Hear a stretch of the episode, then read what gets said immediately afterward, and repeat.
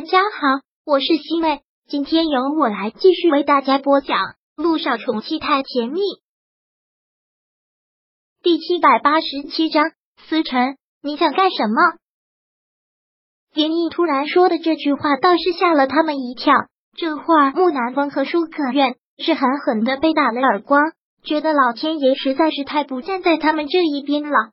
终于说通了，老爷子叫他们做这个孕期亲子鉴定。本来他们假怀孕的事情就要不攻自破了，没想到居然莲漪真的是怀孕了。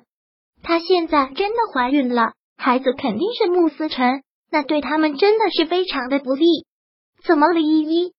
听到他突然这么说，老爷子停下了脚步，问了一声：“爷爷，你有权利质疑我？现在做这个孕期亲子鉴定，我也按照您的意思做了。”既然您这么大费周章的都把这些仪器、把这些医生给叫来了，只做我这一个是不是太浪费了？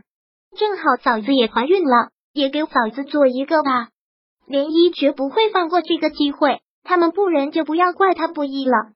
当然，莲漪也不怀疑他们的能力，他们一向是这么有能力，当初都买通医生来害穆思辰，还有什么事情是做不出来的？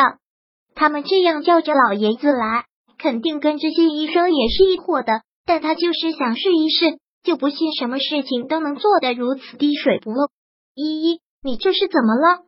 木南风装的很无辜的问道。大哥，你说我这是怎么了？莲漪现在就是笑里藏刀，我没有怎么样，就是觉得这么大费周章的把这些东西都弄过来了，就让嫂子做一个吗？这个要求也不过分吧？你们可以质疑我。难道我就没有追究你们的权利了吗？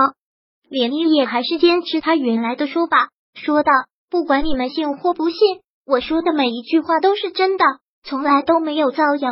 之前是大哥亲口告诉我的，说他跟嫂子是迫于无奈的行婚，嫂子也是如此。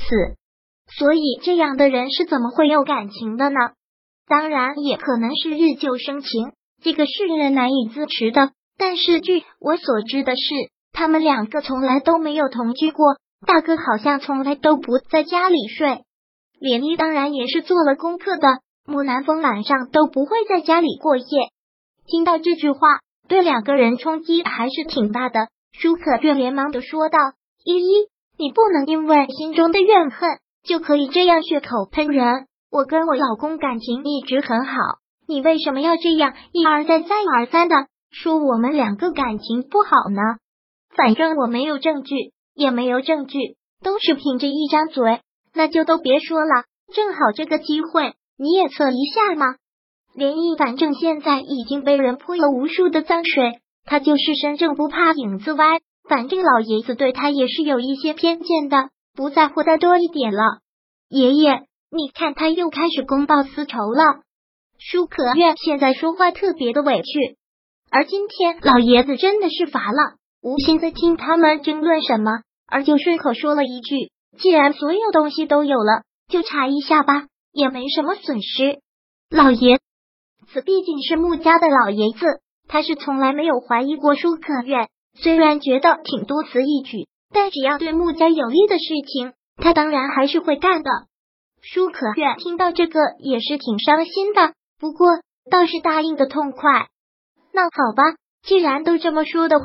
我也只能是以证清白，要不然以后流言蜚语就更多了。舒可愿答应的非常的痛快，木南风也是对着舒可愿说道：“去吧，反正我们行得正坐得端，也没有什么可怕的。”好，看到这个样子，连依就什么都明白了。他们的确是已经把医生收买了，既然这么做，就已经做好了万全的准备。他们是不怕做任何检查的。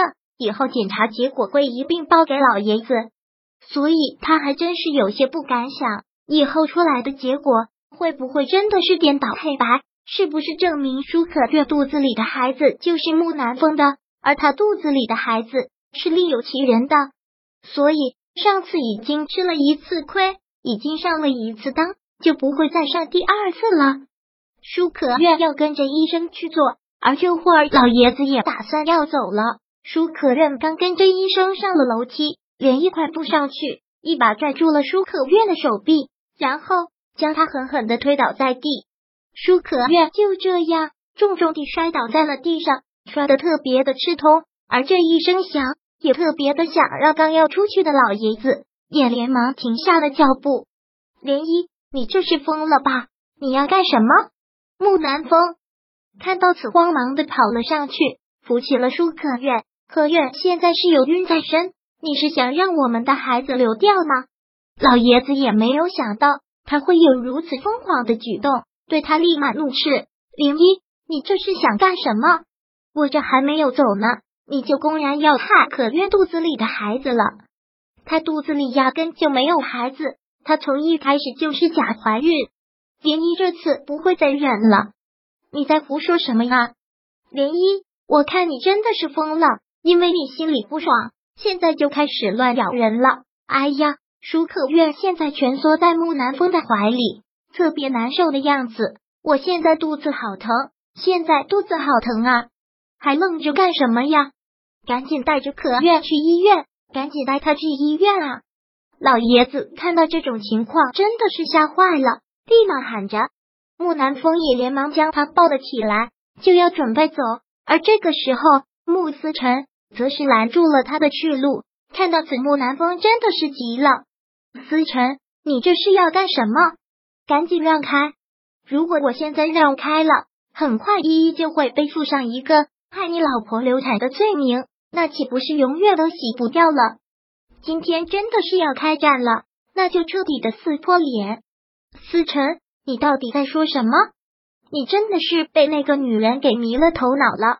赶紧让开！我要送你嫂子去医院。穆思全没有再理这个丧心病狂的人。而是看上了老爷子。爷爷，我嫂子从一开始就没有怀孕，他们是假怀孕来骗你，为的就是想从我手里夺走某家第一部分财产。如果我说谎了，天诛地灭。第七百八十七章播讲完毕。想阅读电子书，请在微信搜索公众号“常会阅读”，回复数字四获取全文。感谢您的收听。